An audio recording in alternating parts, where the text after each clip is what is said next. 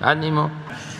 Bueno, pues eh, hoy como todos los jueves vamos a informar sobre la decisión de no permitir la impunidad, de que si se comete un delito se investigue, se castigue y que no haya impunidad. Entonces eh, le corresponde al licenciado Ricardo Mejía informar. Eh, esto se limita a la semana. Es un periodo. Ya ustedes, este, eh, si hay otros temas, pueden plantear. Muy bien. A ver. Con su permiso, señor presidente, buenos días a todas y a todos. Vamos a dar cuenta del informe de cero impunidad. No hay crimen sin castigo y la justicia siempre termina por llegar, que son acciones de la Secretaría de la Defensa Nacional, Marina, Secretaría de Seguridad y Protección Ciudadana, las fiscalías de los estados, la Fiscalía General de la República, Guardia Nacional y Centro Nacional de Inteligencia. En primer término, damos cuenta de la detención por parte de la Fiscalía General de Justicia del Estado de México, la Sedena Guardia Nacional y la Secretaría de Marina de Valentín N. alias El Sopilote. Esto fue el pasado día 13 de mayo. Él es presunto líder de la familia michoacana en la región. Fue detenido en Tecaltitlán, Estado de México, y se le relaciona con el ataque al Centro de Justicia de Sultepec ocurrido el pasado 3 de mayo. Fue detenido junto con otras cuatro personas. Se les aseguró armas y sustancias ilícitas y ya están vinculados a proceso penal. Siguiente. Este fue el ataque al Centro de Justicia de Sultepec de la Fiscalía del Estado de México. Por este ataque resultaron dos elementos de la Secretaría de Seguridad del Estado de México lesionados que están fuera de peligro y ya fueron detenidos los autores de este evento y están vinculados a proceso penal. Siguiente. Esta es una operación de la Policía de Investigación de la Fiscalía General de Justicia de la Ciudad de México. Es la detención de de alias El Cefer, fue detenido en Ecatepec, en la colonia San Juan Alcahuacan, en el Estado de México, mediante un oficio de colaboración con las autoridades del Estado de México. A él se le vincula como probable autor del homicidio de seis personas y diferentes lesiones ocurrido en diciembre de 2018. Se le identifica como líder de un grupo criminal llamado Los Molina, que operan en la zona sur y oriente de la Ciudad de México y algunos municipios del Estado de México.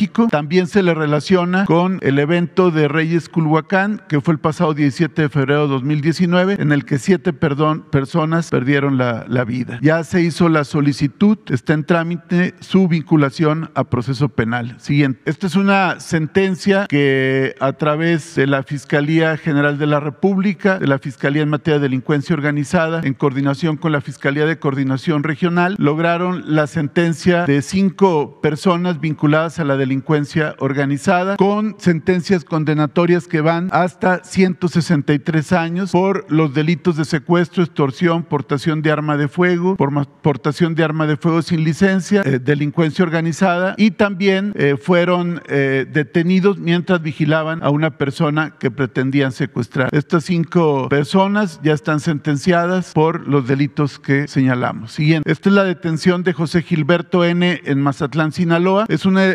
operativo coordinado por la Secretaría de la Marina y apoyo en la parte legal de la Fiscalía General de la República. Lograron detener en Mazatlán, Sinaloa, mediante un seguimiento técnico pormenorizado, a, José Gilberto N., eh, mediante la, ejecución de una orden de aprehensión. Esta persona es presunto líder de personas dedicadas a la pesca ilícita de totuaba en el Alto Golfo de California, actividad que se ha vuelto eh, importante en San Felipe en Baja California, ya fue puesto a disposición del Ministerio Público. Siguiente. Esta es la detención del Chay, presunto secuestrador de Michoacán y líder en una región del cártel Jalisco Nueva Generación en esa entidad. Este fue un operativo coordinado entre la Fiscalía General de Justicia de Michoacán, la de Querétaro y la Coordinación Nacional Antisecuestros. Fue detenido en Querétaro y ya está en proceso su vinculación penal. Siguiente. También aquí en la Ciudad de México, en una operación coordinada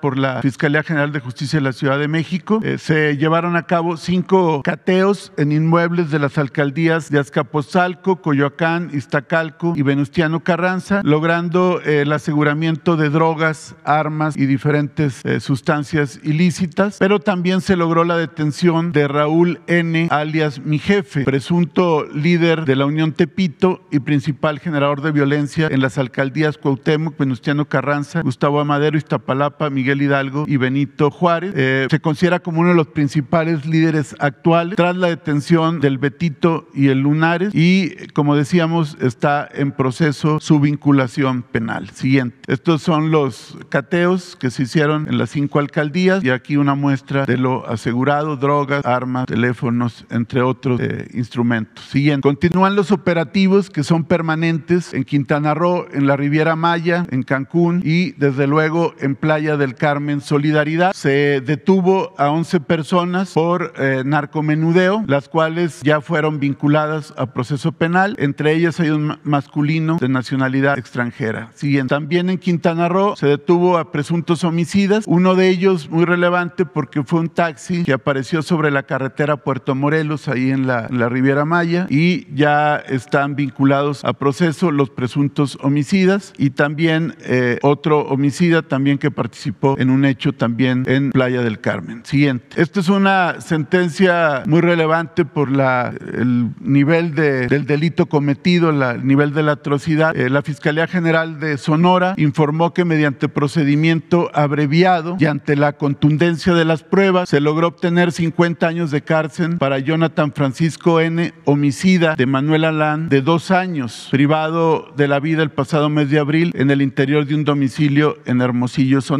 Eh, dada la contundencia de las pruebas, el, culpable se allanó, se hizo el procedimiento abreviado y se obtuvo la sentencia de 50 años. Siguiente. Aquí damos cuenta de un resumen de las detenciones que se han hecho del 14 de abril a la fecha en los municipios de Mazamitla, Manzanilla de la Paz, Santa María del Oro, eh, en el estado de Jalisco y en San José de Gracia, Michoacán, producto de los operativos de la Sedena, de la Secretaría de la Defensa Nacional y la Guardia Nacional a raíz del evento que ocurrió en San José de Gracia. Hay un despliegue permanente y se ha logrado la detención de 21 eh, individuos vinculados a la delincuencia organizada. Se les ha asegurado también armas, cargadores, cartuchos, chalecos tácticos y drogas. Este fue el evento de San José de Gracia y estos son los municipios donde está el despliegue permanente que ha tenido estos resultados y se siguen eh, persiguiendo también con órdenes de aprehensión, aparte de los que intervinieron en este evento de carácter criminal. Siguiente. Como parte del operativo Cero Impunidad que lleva a cabo la Secretaría de Seguridad y Protección Ciudadana a través de la Coordinación Nacional Antisecuestros, con el apoyo de las diferentes fuerzas estatales y federales de seguridad, se han ejecutado órdenes de aprehensión por diferentes delitos, homicidio, feminicidio, violencia familiar, narcomenudeo y secuestro, entre otros, del 10 de abril a la fecha y se han detenido, siguiente, a 181 generadores de violencia en la zona de Cajeme, en Sonora. Esto es importante porque el día de mañana eh, el ciudadano presidente y el gabinete estarán por Sonora y esto es un operativo permanente. Van 181 detenciones con base en órdenes de aprehensión en esta parte de Sonora, lo que ha permitido reducir los homicidios, eh, no obstante que eh, de repente pueda haber algunos eventos sin embargo, ya la tendencia a partir de este despliegue ha venido a la baja. Siguiente. También en Zacatecas se mantiene un operativo similar eh, por parte de la CONACE, de la Secretaría de Seguridad y Protección Ciudadana, igual ejecutando órdenes de aprehensión por homicidio, feminicidio, violencia familiar, secuestro y narcomenudeo, entre otros. Se obtuvo la detención de 66 generadores de violencia, algunos de los cuales ya están sentenciados. Pertenecen a diferentes grupos criminales como el cártel de Sinaloa,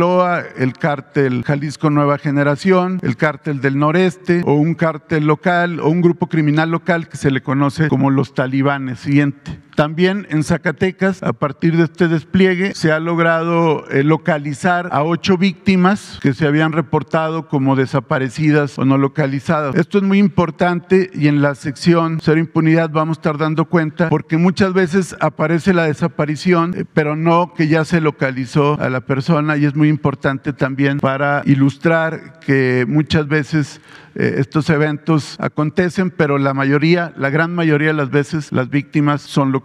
Siguiendo. Vamos a dar cuenta, como lo expresó el presidente hace un par de días, del estado de la colaboración que el gobierno de México lleva a cabo con el gobierno de Nuevo León y la Fiscalía de Nuevo León para el caso de Devani Susana Escobar Basaldúa, ocurrido el pasado 9 de abril en Escobedo, Nuevo León. A partir de la visita del presidente López Obrador a Nuevo León, se reúne con los padres de Devani, el señor Mario Escobar y la señora Dolores Basaldúa, y hay el compromiso de robustecer la colaboración para agotar todas las líneas de investigación, esclarecer la verdad de los hechos y que no haya impunidad. De tal suerte que ese mismo día, el pasado 13 de mayo, se tuvo una reunión donde estuvo el gobernador, el fiscal, el de la voz, los padres de Ebony y la gente de la comisión de víctimas. Se logró el acuerdo de formalizar la colaboración mediante oficios girados a la Secretaría de Seguridad y Protección Ciudadana para buscar la colaboración del Tribunal Superior de Justicia de la Ciudad de México y y la Comisión Nacional de Búsqueda y las instancias que fueran necesarias para revisar los dos dictámenes periciales de la autopsia de Devani, uno de los cuales fue practicado por la Fiscalía de Nuevo León a través de su área pericial y otro más a petición de los padres de Devani por un perito independiente. Eh, ambos dictámenes tienen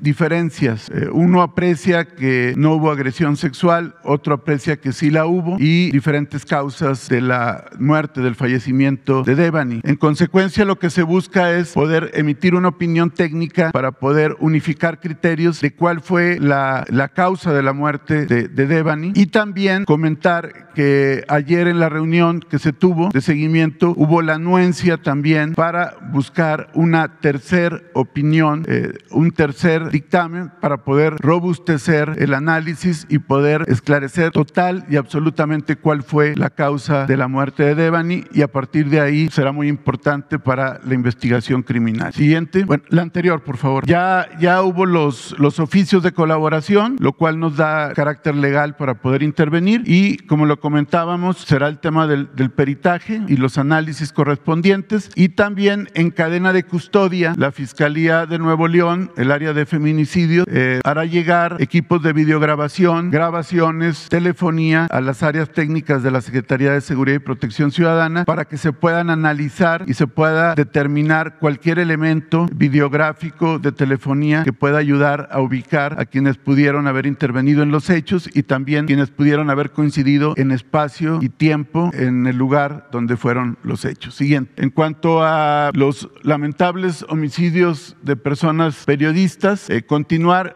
eh, señalar que en el caso de Yesenia Molinedo y Sheila García ya hay dos órdenes de aprehensión contra los presuntos autores materiales de este evento ocurrido en Cozoleacaque, Veracruz. Se sigue investigando, hay una estrecha colaboración con la Fiscalía General de Justicia de Veracruz y hay un grupo técnico especializado en aprehensiones de la CONACE que está instalado en Veracruz para tal efecto. Siguiente. Señalar que en lo que va del presente año hay nueve casos. Se ha dicho que son once. Nosotros señalamos que son nueve porque todos están soportados en actuaciones ministeriales de las fiscalías e incluso en testimonios de familiares de las víctimas, quienes refirieron cuál era la principal o la actividad, mejor dicho, de eh, sus familiares victimados. Entonces, por esa razón se ha llegado a esta cifra. Eh, entendemos que el día de ayer hubo una pregunta de una compañera comunicadora. Eh, por el carácter sensible de, alguna información, estamos en la disposición de, de hacerla llegar vía, vía el compañero Jesús Ramírez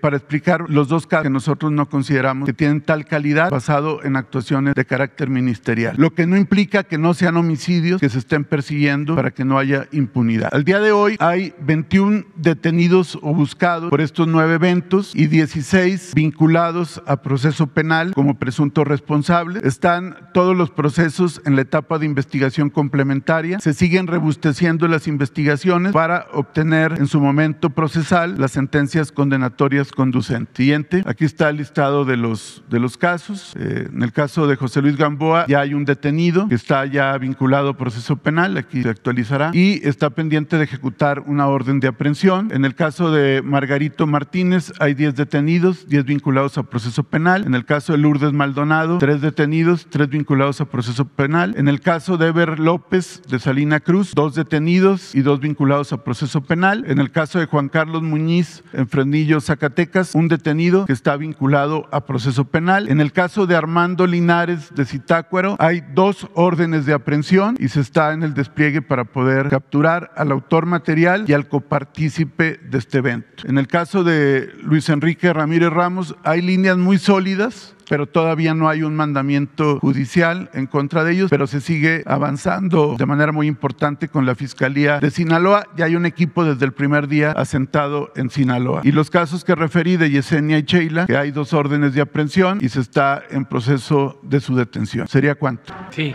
Nada más vamos a, este, vamos a, quedó pendiente un, sí está, y una vez, es un compañero, para quedar ya y luego abrimos la compañera, la compañera sobre el tema, sobre el tema, así, la compañera, la compañera y el compañero. A ver si nos llegamos hasta allá.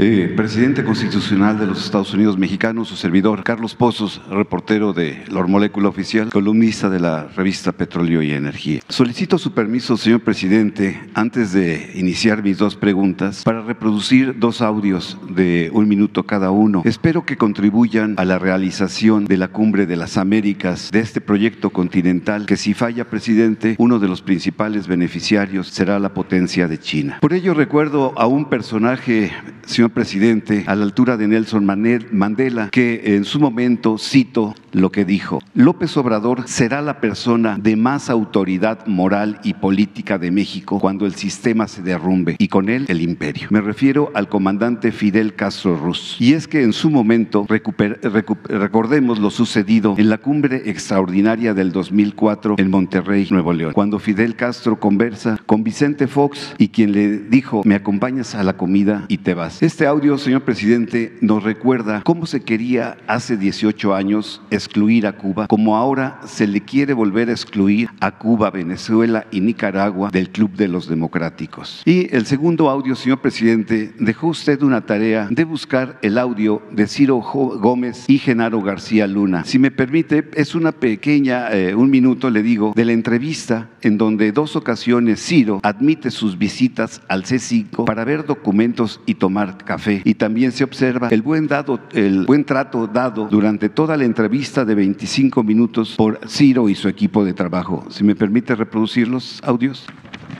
Bueno, vámonos. ¿qué más te conviene? Pues eh, mira, eh, como lo estás señalando, 10, 11, 12 de la noche para que te instales y puedas de ahí eh, descansar y estar a la mañana. De acuerdo.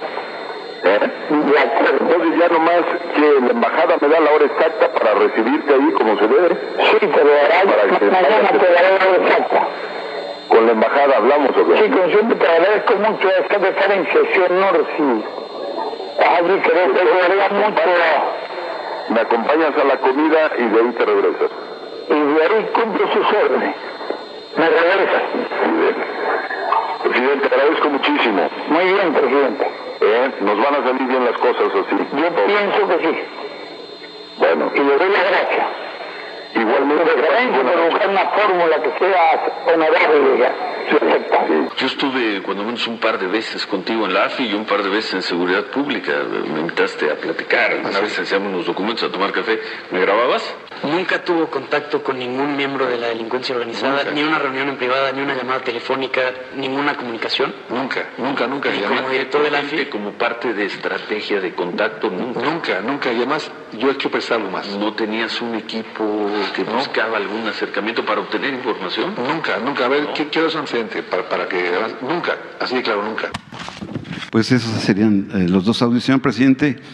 Presidente de todos los mexicanos, eh, el lunes salió a medios el líder de la central de la FEDSE, Joel Ayala Almeida, y dijo que la Federación de Sindicatos de Trabajadores al Servicio del Estado, que suman 82 sindicatos, exigen respeto a la autonomía sindical en los procesos de revocación de dirigencias como usted lo ordenó. Y el mismo Joel Ayala Ayala le pide se sancione a las autoridades y funcionarios que intenten tener injerencia en los procesos de la realización de eh, la renovación de nuevas dirigencias de sindicatos, como es el del sindicato del ISTE. Eh, la pregunta es, señor presidente, ¿qué le responde usted eh, a, a, estas exigencias y si dará usted alguna indicación a la Secretaría del Trabajo? Y en ese mismo sentido, presidente, preguntarle si existe económica y financieramente la probabilidad de un incremento salarial a los trabajadores al servicio del Estado. Esa sería mi primera pregunta.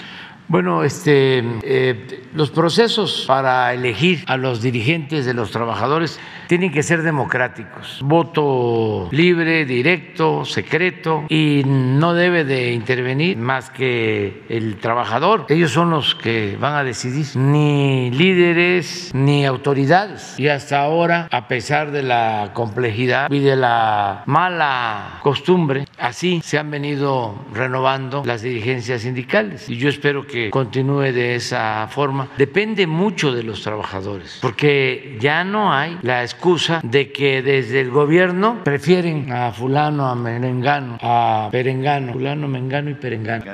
Este, ya aquí no hay preferencia, como era antes, que el líder sindical lo nombraban desde el gobierno. Esto lo digo por los jóvenes, que a lo mejor este, los jóvenes eh, no tienen esta información. Y lo otro es que también los líderes eran los que decidían, los llamados líderes charros. Eso cuando había reelección y tenían que formar, formalmente que poner a alguien como pantalla, como palero, eh, y ellos seguir dominando. Eso ya no, pero depende del trabajador. Tiene eh, la gente que este, asumirse como buenos ciudadanos, pegarse una sacudida y decir, ya no quiero ser manipulado. ¿A dónde te llevan? Me... Ya no. Cada ciudadano, cada persona, libre, voto libre, secreto, lo que dicta la conciencia. En el caso de los aspirantes, pues que ofrezcan y cumplan ayudar a los trabajadores, porque en la mayoría de los casos los trabajadores ni siquiera conocen a los dirigentes, no saben quiénes son sus dirigentes. Ahora en la reforma laboral se logró también, y es algo importante, que antes de que firmen un contrato colectivo, los dirigentes, ese contrato colectivo se pone a consideración de los trabajadores, para que no firmen a espaldas de los trabajadores algo que les perjudique. Son de los avances que se han registrado. Entonces coincido con el dirigente Joel Ayala de que en libertad y que ningún funcionario participe. ¿Y la posibilidad de un incremento a los trabajadores sí, del servicio del Estado? Ya empezamos con los maestros. Vamos a continuar con los eh, soldados, marinos, policías. Eh, luego van a ser eh, médicos, enfermeras. Porque todo tiene una explicación. Si no, imagínense nuestros adversarios. Estamos dejando a los médicos y a las enfermeras al final y que ponemos por delante a los soldados y a los marinos. Se trata de dejar eh, a que terminemos de la contratación y de que funcione el sistema de salud pública, ya que tengamos eh, resuelto lo que es el sueño que se va a convertir en realidad, la atención médica, los medicamentos gratuitos. Vamos a garantizar el derecho a la salud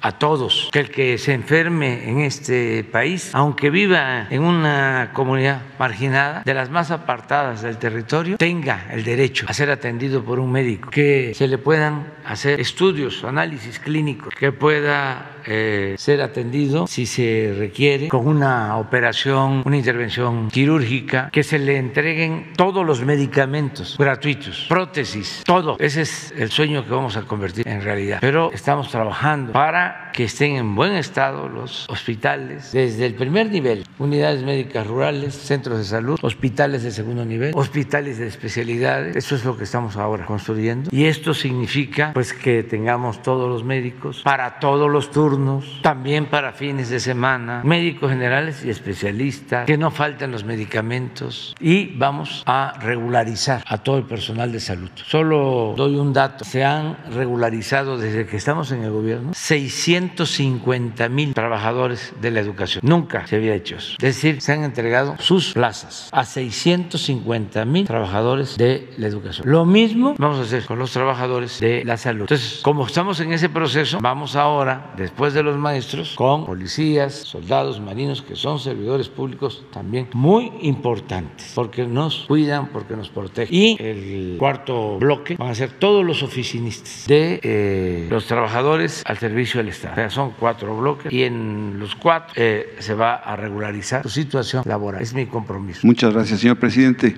Presidente de todos los mexicanos, eh, mi segunda pregunta. Eh, el martes eh, pudimos confirmar que la inseguridad ha bajado en la Ciudad de México y con mucho gusto. Esto es gracias a la coordinación entre el gobierno federal y la jefa del gobierno y jefa de gobierno Claudia Sheinbaum. Ese mérito también sería un logro, creo yo, de la titular de seguridad Rosa Isela Rodríguez y del secretario de Seguridad Capitalina Omar García Harfush. La pregunta es, señor presidente, ¿cuál es su opinión al respecto? Respecto del trabajo que ha hecho el titular de la Secretaría de Seguridad Capitalina, eh, Omar García Harfuch, así como de Rosa Isela, y qué calificación le da a estos dos funcionarios y también eh, qué calificación le daría eh, al actuar, al desarrollo en estos tres años, cinco meses a su gabinete legal y ampliado. Bueno, en materia de seguridad es notorio el avance en la Ciudad de México. es de las ciudades más seguras. Se dijo y se puede probar que es más segura que eh, varias ciudades de Estados Unidos. La Ciudad de México es más segura que Nueva York. Yo sé que esto no les va a gustar este, a nuestros adversarios, pero como ya este, no se enojan tanto, eh, antes se ponían este, coléricos, ahora ya no tanto. Ya no hay que enojarse para nada. Eh, más segura la ciudad que Chicago y que otras ciudades de Estados Unidos y del mundo. Y pues yo fui jefe de gobierno de la Ciudad de México del 2000 al 2005. ¿Y qué les puedo decir? En homicidios es lo mismo. Nosotros bajamos los homicidios. Eran tres homicidios diarios cuando llegamos y dejamos creo que en 1.8. Pero ahora, eh, después de 20 años, está igual o menos. No sé si tenemos ahí el dato de hoy o de esta semana de homicidios en la ciudad, creo que es 1.6. Está en el lugar 24 de las 32 entidades federativas, eh, tomando en cuenta la población. 1.9. Y este fue exactamente. Eh, no solo es mérito eh, de quien les habla. Aquí estuvo Alejandro Encinas, hizo una buena labor. Él fue mi sustituto. Y luego estuvo Marcelo, hizo también buen trabajo. Y donde se desquició fue por aquí. Y, y aquí ya empezó a bajar. Y mire, y ayer hablaba yo Guantier, que estuvimos en la Ciudad de México, en las oficinas, en el antiguo ayuntamiento, de que muchos extranjeros estadounidenses, jóvenes, están viniéndose a vivir a la Ciudad de México. Hay eh, seguridad en la Ciudad de México. Y es un equipo, desde luego, la jefa de gobierno está todos los días atendiendo el problema. Tienen ellos eh, una peculiaridad. Nosotros nos reunimos de lunes a viernes de 6 a 7 de la mañana para recibir el parte sobre delitos, el reporte sobre delitos cometidos en todo el país. Nos reunimos todos, pero en el caso de las autoridades de la Ciudad de México, también sábado y domingo, es decir, son todos los días. Y el jefe de la policía de la Ciudad de México está haciendo un buen trabajo y lo mismo la procuradora Ernestina Godoy y Rosa Isela me ayudan muchísimo, mucho, mucho, mucho. La secretaria de Seguridad Pública y Protección Ciudadana, este, hasta me reclamaron que ahora que dije que todos los que estaban podían ser candidatos, no la mencioné a ella, pues también aprovecho. este, porque está haciendo una muy buena labor, este, Rosa Isel. Entonces, así estamos y es lo que puedo contestar. Ah, vamos bien, vamos bien. Pero la mejor calificación, pues es la de la gente. ¿eh? Y lo cierto es que nos apoyan, nos están respaldando. La mayoría de los mexicanos, la mayoría eh, está de acuerdo en que continuemos con la transformación y está muy de acuerdo en que no se permita la corrupción y está muy de acuerdo porque este es un pueblo fraterno, noble solidario. Está muy de acuerdo que por el bien de todos, primero los pobres. Hay, desde luego, quienes no piensan de esa manera. Los respetamos, pero la mayoría sí está aprobando las acciones del gobierno en todas las encuestas. No hay una encuesta, una, ni la que hace el que era de el CISEN cuando Calderón. Ahí dice, ni en esa reprobamos. Ya estoy presumiendo mucho. Quedamos. Presidente, buenos días. Nancy Flores de la revista Contralínea. Presidente, buenos días también al subsecretario. Presidente, en la revista Contralínea vamos a insistir en este tema de los refugios eh, para víctimas eh, de trata, menores víctimas de trata de personas de Rocío Orozco, porque en el expediente que nos entregó la secretaria Rosa Isela Rodríguez se revelan varias cosas. Primero, decir que la Procuraduría Federal de Protección a Niñas, Niños y Adolescentes está buscando regular regularizar estos refugios y con ello pues eh, eh, lo que se permitiría es que sigan operando y esto es lo que se revela en ese expediente que nos entregó la secretaria de Seguridad. Eh, también se revela que hasta mayo, es decir, hasta el 10 de mayo que estaba fechado este expediente, no se encuentran dentro del registro del padrón que tiene la Secretaría de Gobernación estos refugios y que todavía hay 21 menores de edad que forman parte o que esto, están pues eh, bajo la custodia de estos albergues. Eh, también se revela, por ejemplo, que eh, la quinta carpeta de investigación, porque aquí se incluyen varios expedientes, entre ellos uno que entrega la Fiscalía General de Justicia del Estado de México, que el quinto expediente de que corresponde a las responsabilidades de Rocío Orozco y de las personas que estaban al frente de estos refugios, pues no se da ningún reporte de ello. Se habla de los cuatro expedientes, pero del quinto no. Y, se revela también que la Secretaría de, Secretaría de Gobernación no ha entregado información de estos refugios a la Procuraduría Federal de Protección a Menores. Entonces, eh, preguntarle, porque aquí eh, lo que se nos dijo, eh, tanto la Secretaria de Seguridad como el Secretario de Gobernación, es que todavía no estaba decidido qué iba a pasar con estos refugios, porque eso todavía se estaba discutiendo en la mesa interinstitucional y pues lo que estamos viendo en los hechos es que la Procuraduría Federal de Protección a Menores pues ya está tratando de legalizar estos refugios y con ello seguir permitiendo que operen en el país. También lo otro que queríamos preguntarle es eh, si la Secretaría de Salud y el DIF nacional, porque la Procuraduría de Protección a Menores depende del DIF nacional, que a su vez depende de la Secretaría de Salud, pueden hacer una evaluación de si realmente ese es el camino conducente para eh, ya mejorar la situación. Se revela en este expediente que fue hasta marzo de 2022 cuando se certificó al personal de estos refugios, es decir, se sigue comprobando lo que ya había dicho en su momento la Comisión Nacional de los Derechos Humanos en esta recomendación 72 diagonal 2022 de que eh, pues no tienen personal capacitado o al menos lo, no lo tenían hasta marzo pasado y que pues estos menores no sabemos cuál es su situación actual cuando en el pasado pues lo que nosotros descubrimos en esta investigación es que los niños quedaban abandonados durante las noches y fines de semana que eso posibilitó que tres de ellos pues fueran víctimas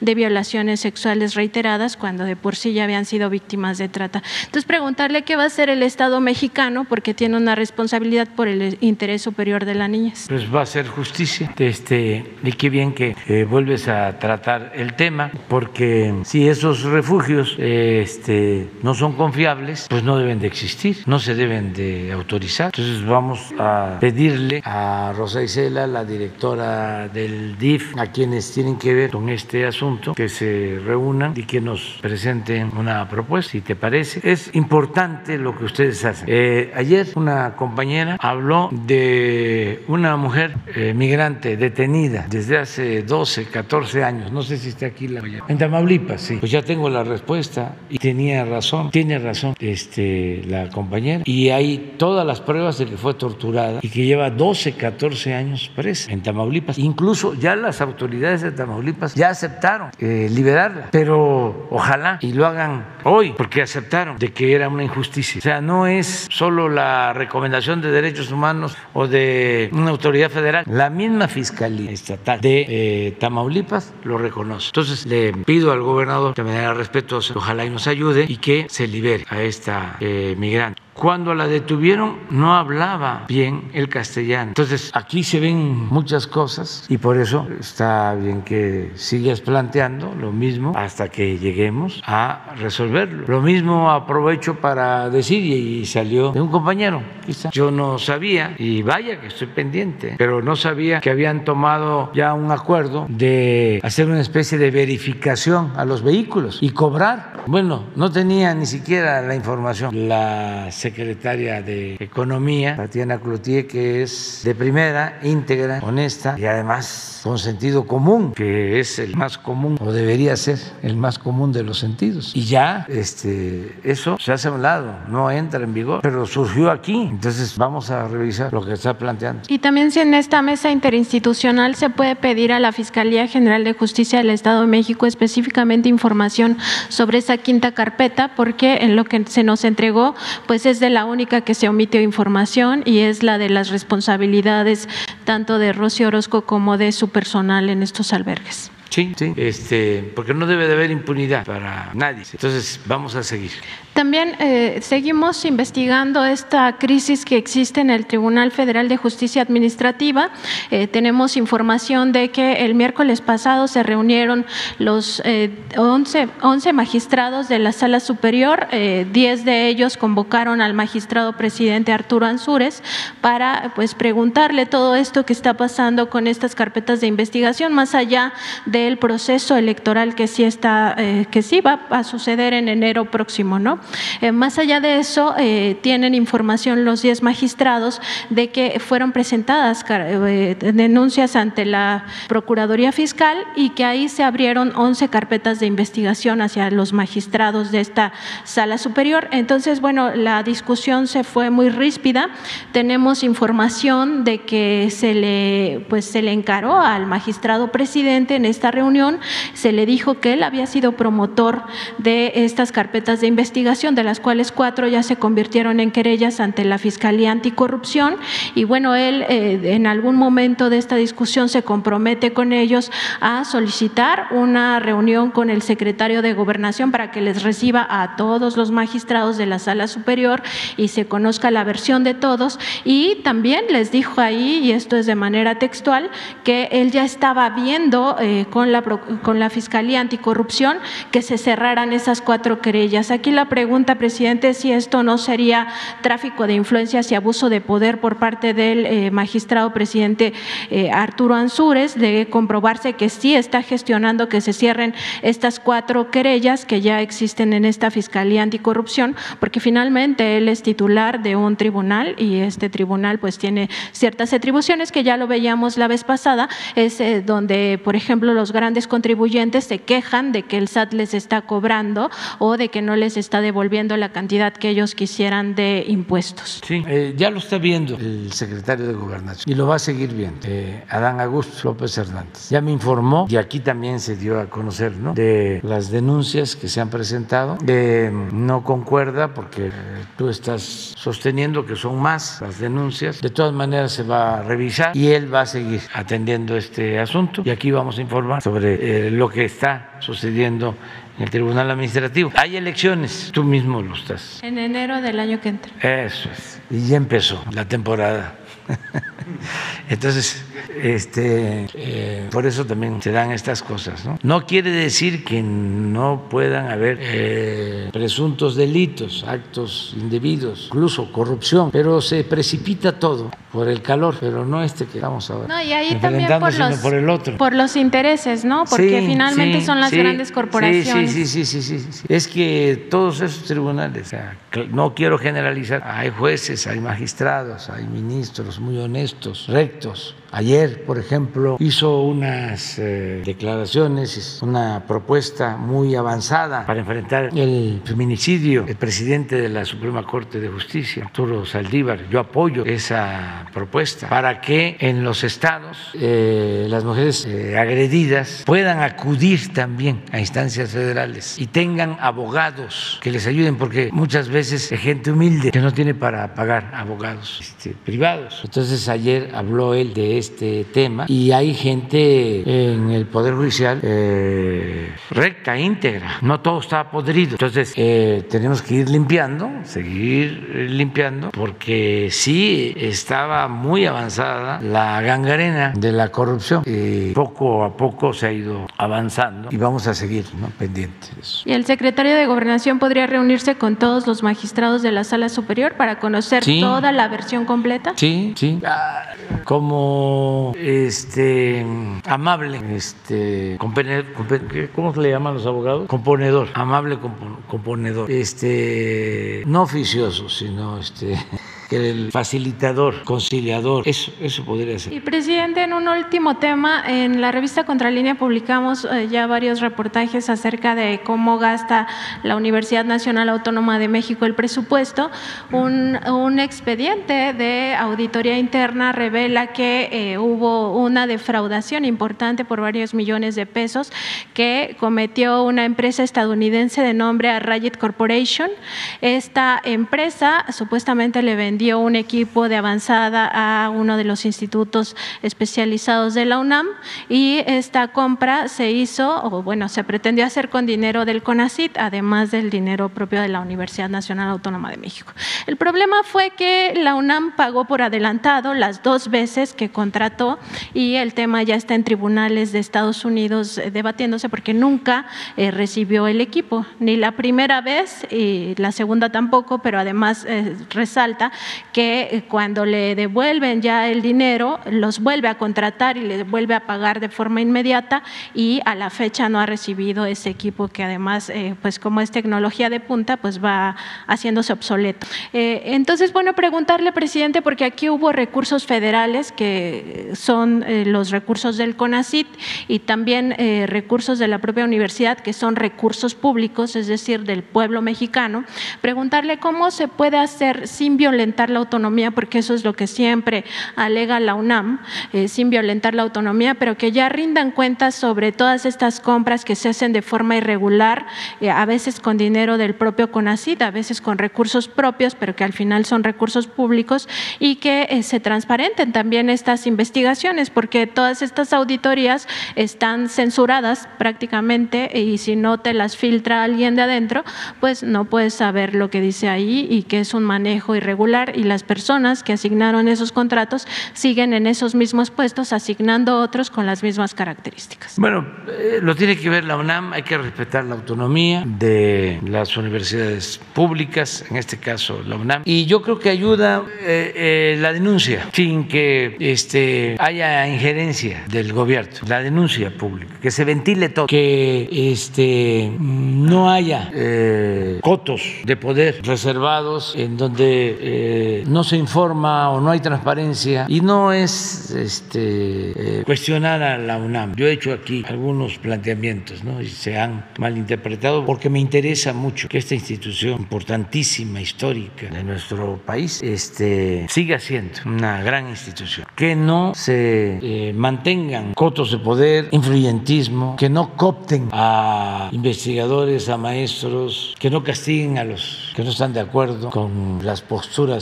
antineoliberales, porque se llegó al extremo de que la mayoría de los maestros eran este, aplaudidores del régimen de corrupción. Y estoy hablando de la ciencia social, se cundió de derechismo, con todo respeto. Y luego, este, pues con el presupuesto se premiaba a gente, se les creaba institutos especiales, se fue creando una especie de burocracia dorada y los maestros de asignatura ganando muy poco. Pero eso no significa que estemos en contra de la UNAM. Significa que hay que revisar eso. ¿Cómo es posible que salga una gente cuestionada por un mal manejo en una institución y se va a la UNAM como premio? Entonces, o esto estás planteando, la posibilidad de corrupción, o el tardar tanto tiempo sin clases presenciales. Ofrezco disculpa, pero no nos importa la educación, que es fundamental. Entonces, esas cosas. Y ayuda mucho la transparencia y no este, enojarnos. Yo no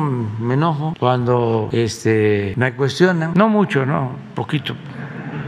Este, pero este, no enojarnos, vamos a buscar una sociedad mejor. Y ayuda mucho, mucho, mucho, mucho el que no se oculten las cosas, el que haya transparencia. Esa es una regla de oro de la democracia. Aquí tratamos, si se acuerdan, de un fraude en Pemex. No sé si ustedes lo trataron. De esta empresa famosa, Vitol. Y se les hizo fácil porque se arreglaron en Estados Unidos, eh, pagaron en Estados Unidos o llegaron a un acuerdo en Estados Unidos y luego vinieron con unos nosotros a decirnos, vamos a reparar el daño, les vamos a pagar el daño. Sí, lo aceptamos. Pero ¿quiénes fueron? Los que extorsionaron, los que recibieron los moches. No es que no podemos decirlo. Ah, pues entonces no. Y les tengo una buena noticia. Ya dieron los nombres. Todavía hasta ayer me enteré este, ni, ni, ni podría decirles, porque no, nomás vi, ya dieron los nombres. Habían, estuvieron, uno estuvo activo hasta el 19, hasta el 19, eran del área internacional, de Pemex. Sí, entonces este ya se va a proceder y agradezco, digo, aprovecho para agradecer a los de Vitol porque este, tomaron esa decisión. Parece ser que es una empresa eh, importante en el sector petrolero y que además este, pues tienen una actitud eh, ética. Al final de cuentas eso fue lo que prevaleció. Creo que son de Holanda o de en distribución. ¿Qué hacen? Compran, venden. Sí. Entonces ya después, ¿eh? Pero falta el, la reparación del daño, sí. Por eso me dio mucho gusto, porque este, ¿eh? No sé exactamente. Ya les informamos este, un día de esto. Muy bien. ¿Quién sigue? Presidente. Muy buenos días. Janet Galindo del Grupo Transmedia La Chispa, Campeche, Tabasco, Yucatán, eh, Petrolera y Ciudad de México. Eh, señor presidente, con todas estas ondanadas que se han dado por parte de opositores y que se han logrado eh, frenar obras a través de dictámenes que han dado jueces, por ejemplo, obras del sureste, ya sabemos a qué nos referimos, pero sin embargo eh, eh, hay obras que, también tuvieron eh, esta presencia de, oposición y se han logrado hacer. Em, ¿A cuánto estamos, a qué nos referimos en pérdidas en cuanto a tiempos, horas hombre, en cuanto a cuestión también monetaria? Qué tanto estamos perdiendo al detener esos proyectos que finalmente eh, sabemos que se van a lograr. No, pues este, si hacemos un análisis de pérdidas, eh, estaríamos hablando no de miles de millones, sino de billones de pesos. Por ejemplo, si no hubiésemos enfrentado el robo de combustibles, a ver si no está la, nota de lo que se ha ahorrado. Y ahora eh, tenemos que aplicarnos porque hay un repunte este, que se nos ha venido eh, expresando de tres meses a la fecha. Claro, nada que ver con lo que había. Sí, de cuatro a un poquito más de seis. Este, nada más aquí que la corrupción no, no es nada. Es el principal problema del país que hay que acabar, desterrarlo. Diciembre del 18, 72 mil barriles se robaban. Cuando tomamos la decisión fue este día. Aquí empezó el primer día. Empezamos a bajar. Aquí se nos presentó una crisis fuertísima de desabasto y andábamos en cuatro, pero aquí empezó de nuevo. Aquí sobre todo, marzo y se está levantando. Estos son 6.800 barriles diarios. Claro, comparación de 72, estamos hablando del 10%. Sin embargo, esto ha significado un ahorro de 202 mil millones de pesos. Este es el financiamiento de un año, sí, del año pasado, porque este año es más, del año pasado, de la pensión de adultos mayores. Entonces, así como eso, si le sumamos, vamos a sumarle. Pon la lista de las condonaciones de impuestos. Ya llevamos ahí 202. Hay un resumen y hemos logrado acuerdos importantes. Por ejemplo, los gasoductos es ahorro, eh, lo de los eh, reclusorios es ahorro, lo de la compra de los medicamentos es ahorro, hacían su agosto, los contratos de obra, lo que cobraban en Pemex hacían y deshacían. Las empresas extranjeras, yo no sé qué les daba de que se sentían internacionalistas. Se burlan de que somos pueblerinos. Es mejor lo que decía Ignacio Manuel Altamirano, mucho mejor que ser hombre de mundo internacionalista, aunque hay internacionalistas ejemplares. A ver si, si está, está en el libro, nada más para tener una una idea. Un parámetro. Sí, eh, bueno, el ah. aeropuerto. es lo que le iba a decir. O sea, finalmente el aeropuerto. Son como 120 mil millones de ahorro que hay que sumarle aquí. E, e independientemente de, de, ese ahorro, digo, finalmente todo lo que tuvo que enfrentar eh, ante los opositores y esta obra se culminó, digo, ya está trabajando. Eh, en cuanto a, la, a, las pérdidas de, de, de, horas hombre, digo, también ahí, ahí afectan todos estos frenos que quieren poner para estas obras. Sí, imagínense eh, si se para el tren Maya, son 100 mil empleos. Y si se estuviese generando una destrucción, como lo plantean, pues a lo mejor sí. Nosotros no hemos permitido, no hemos otorgado un contrato, una concesión minera desde que estamos. No se permite el frac, no se permite el maíz transgénico. Tenemos el programa de reforestación más importante del mundo. Nadie, ningún país invierte 1.300 millones de dólares al año en reforestación, ni Estados Unidos. No, esto este, lo hacen eh, porque están enojados, porque era una casta divina, una mafia de poder económico, de poder político, que se alimentaban, se nutrían mutuamente, tenían tomado el gobierno para saquear, para robar, toda una red, todo un andamiaje, en donde ni siquiera los políticos eran los más importantes, eran empleados, mandaban los oligarcas, un grupo compacto, y ellos financiaban a los partidos y a los políticos, y de ahí financiaban hacia abajo, en otro nivel, a los intelectuales orgánicos para que justificaran el saqueo o se callaran. Y lo mismo con los medios de información, con la mayoría. En todo hay excepciones honrosas, no se puede generalizar, pero el sistema era eso. Y quieren verlo así con toda la, la claridad sobre todo para los jóvenes, revisen las reformas constitucionales que se hicieron en el periodo neoliberal, de cómo entregaron los bancos y hicieron los cambios legales, de cómo entregaron las empresas, hicieron los cambios legales, de cómo eh, privatizaron las pensiones de los trabajadores, hicieron los cambios legales, de cómo aumentaban los impuestos para el pueblo. Hicieron reformas legales. Es más, pactaban las últimas reformas eh, energéticas, entregar el patrimonio de los mexicanos, el petróleo, la industria eléctrica, bueno, las minas, las telecomunicaciones, los aeropuertos, los puertos, todo. Eso es lo que eh, quieren que regrese, eso es lo que añoran, pero el pueblo de México es mucha pieza y la gente está muy consciente de que eso no, no. Ahí estaba yo viendo cómo no dejan de actuar en, en este, la política ciertos potentados que fueron beneficiados con el modelo neoliberal o neoporfirista, que recibían créditos de la banca de desarrollo. Ah, por eso no nos querían a nosotros. Ellos financiaban las campañas negras, las guerras sucias en contra nuestra. Ellos le pagaban a intelectuales, corporaciones económicas, financieras. Y todo eso está documentado. Miren eso. ¿Cuánto es? 366 mil millones de pesos de condonación de impuestos a las grandes empresas. Y no están todas, ¿eh? Nada más si le hubiese yo seguido como iba aquí. ¿Cuánto? 200. Pues son los 11 millones de becas para todos los estudiantes pobres. Es la escuela es nuestra. Alcanza para las medicinas gratuitas. La corrupción hay que desterrarla no solo por razones de índole moral, sino porque es mucho el dinero que se va por el caen de la corrupción. Afortunadamente ya estas empresas están pagando. Vamos a dar una buena noticia en la semana próxima. ¿Por qué no hoy? Ya va a dar una muy buena noticia. Muy buena. Hoy, presidente. No, eso, es, eso va muy bien. Eso va muy bien. Pero este, vamos a administrarnos porque si no, ¿qué voy a decir después? Eh, señor presidente, y en otro tema, con respecto al compromiso eh, sobre el apoyo, el seguir manteniendo apoyo, eh, en el tema del gas bienestar, em, ya, eh, ya está dentro del gas, ya está distribuyéndose dentro de la Ciudad de México, todavía digo, faltan al- algunas alcaldías, pero en toda la demás república, ¿cuándo calcula o cuándo cree que ya el gas se introduzca en todos los demás estados?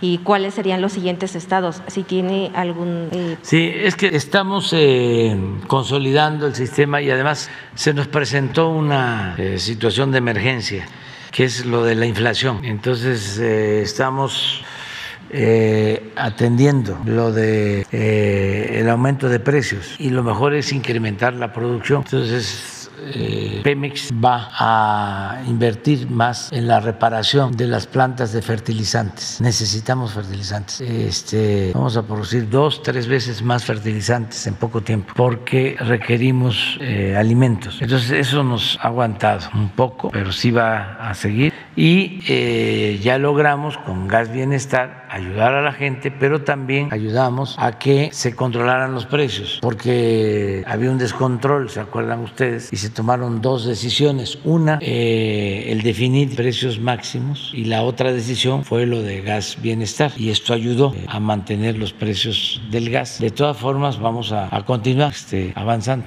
Y hay una inquietud por parte de, la población eh, aquí en la ciudad con respecto a cómo se va a manejar, cómo se va a realizar el proceso de chatarrización de los tanques, sobre todo los tanques que se encuentran, bueno, los que se han conglomerado allí en, la refinería 18 de marzo, ahí en Azcapotzalco, pues la gente está inquieta eh, porque dicen que también es un foco de contaminación o si en algún momento dado puede llegarse a dar una explosión, ¿qué, es lo que va a pasar ahí? ¿Usted pues, sabe algo al respecto? Es un proceso de reciclaje que se lleva a cabo, eso nos lo podrían explicar en Pemex y sí ayuda lo de gas bienestar, no solo es el precio, sino que va van yendo los cilindros. A mí me gustaría que la gente que nos esté escuchando de la Ciudad de México, de Iztapalapa, de Azcapotzalco, donde hay gas bienestar, este, las señoras que nos digan si les dura más ahora el cilindro que antes, que me manden a decir. Sí, este, porque antes, cuando empezó, me eh, mandaban a decir eso, que no solo era el precio, sino que les duraba más. Entonces, a ver qué me manden a decir ahora. No vaya a ser que se haya regresado a lo de antes. Muy bien, ¿quién sigue?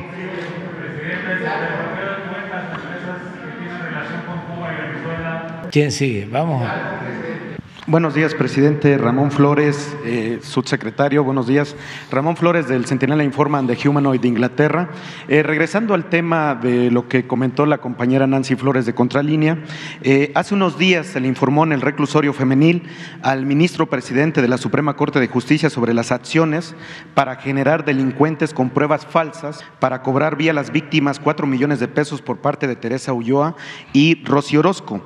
se le otorgaron recursos federales e inmuebles que se desconoce su destino y usufructo. También hay más niños y niñas en el desamparo en estos refugios y se informó que los empleados de estos están amenazados de no denunciar lo que sucede en estos refugios. Eh, la pregunta, presidente, es, ¿la Fiscalía General de la República procederá penalmente contra Rosy Orozco para recuperar todos los inmuebles que le dio el gobierno de Felipe Calderón y hay empresas con operaciones irregulares de sus familiares, pero sobre todo, ¿quién revisará estos refugios y rescatará a todos los menores? ¿Podrá ser Alejandro Encinas o eh, también aquí con el expediente que le voy a entregar, eh, el para, se les puede entregar al instituto para devolverle al pueblo lo robado y si la Fiscalía General de la República va a checar esto por corrupción y trata de menores. Nos dejas el informe, es lo mismo, se va a integrar son propiedades de Rosy Orozco. Sí, este, lo vemos. Ok. Este, nos entregas con Jesús los documentos. Sí, ahorita le entrego el expediente que traigo aquí abajo.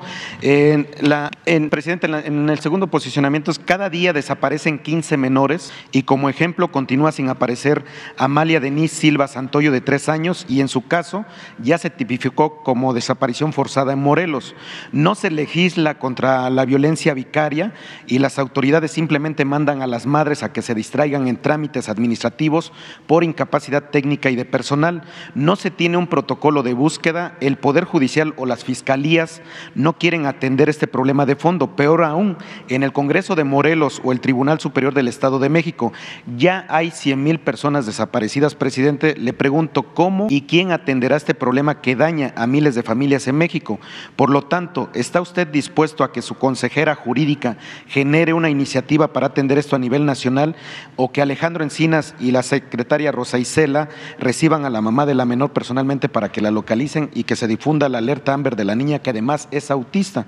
Y aquí también le entrego la documentación. Sí, va a estar Alejandro Encinas la semana próxima aquí con el tema de eh, desaparecidos. Él va a explicar. Este, va a ser la semana próxima, es que anda en una misión y no, no, no está aquí en la Ciudad de México. Pero este, él va a informar. No sé si tengas tú algo que plantear sobre esto. Sí. Gracias. Eh, como ustedes lo han visto en otros informes de cero impunidad, sobre todo en el caso de la Fiscalía de, Oaxaca. Hoy dimos cuenta de Zacatecas. Eh, sin hacer menos el tema, sobre todo de, menores de edad, también hemos detectado casos de, abandono voluntario por problemas de carácter eh, familiar o personal. Entonces, por eso hemos estado con algunas fiscalías requiriendo que, además de la alerta AMBE y la boleta de, búsqueda, también se reporte la localización para también, sin minimizar el tema, tratar de, atemperar y poder también comentar eso. También también lo hemos comentado en, en el caso de algunos videojuegos como Free Fire también que se contactan, salen de sus lugares y afortunadamente en estos casos han regresado con bien o han sido localizados de manera oportuna. Entonces nosotros estamos también muy en coordinación con el subsecretario Alejandro Encinas y con la comisionada de búsqueda Carla Quintana precisamente para estos casos, pero hoy por ejemplo se dio, se dio cuenta de Zacatecas, la otra vez lo hemos hecho de, de Oaxaca y de otros lugares, eh, pero en la esfera que nos corresponde tomamos nota para coadyuvar con las otras instancias. Gracias. Gracias. Y por último, presidente, eh, un tema parecido al de la migrante que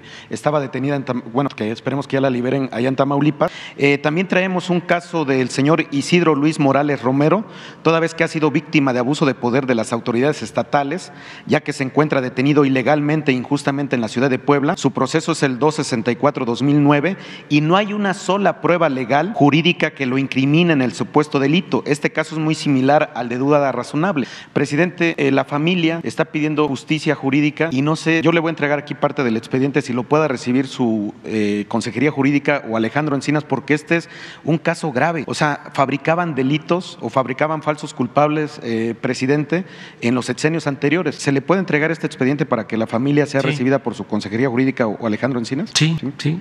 Este, pues puede ser la consejera jurídica. Ok, muchas gracias, presidente. Muy bien. ¿A quién le corresponde? ¿A quién le corresponde? Señor presidente, buenos días. eh, eh, señor presidente, buenos días a todos los presentes. Elías Fernández de Noticias del Movimiento Conciencia y colaboradora del programa radiofónico Estacigua en el Sendero de la Luna. Señor presidente, aquí en este espacio, el día 9 de julio del año pasado, expuse acerca de la enorme, enorme problemática por la sobrepoblación de perros y gatos en nuestro país. Y aunque mencioné diversos puntos ominosos por este fenómeno social que nos afecta a todos, hoy solo quiero referirme exclusivamente a las violencias extremas. Ese mismo día comenté el caso de una niña de 5 años que murió envenenada luego de comerse un pan con el que se pretendía matar a su perro en el municipio de San Pedro, Soteapan, Veracruz. Posteriormente conocimos sobre la tragedia en el municipio de Tototlán, Jalisco. Valeria, de dos años de edad, murió porque salió a jugar, levantó una galleta que se encontraba en el piso y se la comió, como lo haría cualquier otro niño, pero la galleta tenía veneno. Alguien la dejó ahí para matar a su perro. Más tarde tuvimos conocimiento que en Santiago Tianguistenco, Estado de México, envenenaron alrededor de 30 perros. En el mes de marzo pasado, en San Luis Potosí, por intentar defender a un perro que era golpeado por sus vecinos, una joven fue agredida brutalmente y tuvo que ser hospitalizada en estado grave. Y así podría seguir. Ayer mismo, un accidente en la carretera Matamoros-Victoria, en Tamaulipas, reveló el cargamento de más de cuatro toneladas de perros y gatos muertos. Y casi siempre, en todos estos casos, prevalece la impunidad. ¿Cómo no llegar a tales extremos de violencia si el pensamiento estrecho de algunas autoridades, como las del PRI en el estado de Tlaxcala, proponen considerar a los perros como plaga? ¿Estará usted de acuerdo, señor presidente, que la política de la muerte y la violencia, en vez de ir a las raíces del problema, solo destruye una sociedad? Señor presidente, eh, por, los- por lo antes expuesto, representantes de diversos grupos de la sociedad civil que trabajan por los derechos humanos y los derechos de los animales me han pedido, si es posible, entregarle próximamente una propuesta integral fundamentada en estudios serios y rigurosos, en la ética, en el humanismo y en la experiencia. Experiencia fruto de una labor de décadas que han llevado a cabo estos grupos. La crueldad contra los animales erróneamente aún sigue siendo un tema minimizado en relación con los asuntos de seguridad y paz social, cuando ya está demostrada la relación que existe entre crueldad animal y criminalidad, lo que seguirá ascendiendo mientras no se apliquen políticas públicas transversales y preventivas. Dicho proyecto quizás sea de interés para la Secretaría de Seguridad y Protección Ciudadana. ¿Alguna respuesta para estas asociaciones que además ahora le piden se investigue sobre el macabro origen y destino de las cuatro toneladas de cadáveres de perros y gatos que se dirigían a Estados Unidos? ¿Alguna respuesta para estas organizaciones que quieren proponer? Bueno, que vamos a este, hacer la investigación de lo que estás denunciando y que recibimos la propuesta, el proyecto para iniciativa de ley, que es lo que ustedes están este, planteando, que nos permitan revisarlo y que tengamos comunicación para ver si el Ejecutivo puede enviar como iniciativa de ley ese proyecto. Bien, presidente, gracias. Eh, por otro lado, quiero aprovechar para hacerle una invitación, desde luego, a todos los presentes y a quienes nos escuchan. Según el, libro Los Brujos del Poder del reportero José Gil Olmos, durante el gobierno de Vicente Fox practicaba, se practicaba la brujería en la residencia oficial de Los Pinos por parte de la familia presidencial y sus amigos. La santería y la brujería han estado relacionadas con los sacrificios cruentos, incluso sanguinarios, desde tiempos inmemoriales. Años después, este mismo lugar, hoy complejo cultural Los Pinos, espacio del pueblo, contrapuesto a esa época de esoterismo, frivolidad y poder, ha abierto sus puertas a la recreación, a la cultura y a las artes en sus distintas disciplinas, a distintos pensamientos, a motivos de reflexión e interpretación, donde se pretende desplegar un diálogo constante con la comunidad. Señor presidente, usted que conoce el país en toda su extensión, ¿ha oído sobre las despescuezadas en Veracruz, descabezadas en Puebla o las mojigangas en Tomatal Guerrero? ¿Ha entrado a rastros donde las más de las veces se viola la ley? ¿Se ha detenido en la mirada de los animales tras las rejas o encerrados en una vitrina, en un hábitat que no corresponde a su naturaleza? ¿Ha presenciado el final de una faena taurina a escasos centímetros cuando la estocada no mata rápido. A principios del mes de junio se llevará a cabo la muestra fotográfica Revocar el silencio, la violencia, cualquiera que sea la víctima, es violencia, en el complejo cultural Los Pinos. ¿Aceptaría usted la invitación a esta exposición, señor presidente? Otra realidad de nuestro país que hay que conocer. Mándame la invitación a ver cómo está la, la agenda. Pero sí celebro que se lleve a cabo la exposición y que sean Los Pinos. Nos va a acompañar seguramente, seguramente está dispuesta a la inauguración la escritora Elena Poniatowska, Ah, el bien. poeta Homero Arizgis y el músico Horacio Franco. Están todos invitados a ver esta otra realidad oculta. Sí, si no puedo ir yo, va en representación de nuestro gobierno eh, un secretario o una secretaria. Muchas gracias. Y voy a procurar que sean eh, los más sensibles y afines a la defensa Bueno, la de los secretaria de. Educación, por ejemplo, es muy La sensible. La secreta- secretaria de Educación es muy sensible Sí. al tema, está ya, muy ya abierta. está, ella va. Ok. Y La maestra. Ya. Bueno, vamos a dejar a Hidalgo para el lunes. Ya este es la hora del desayuno.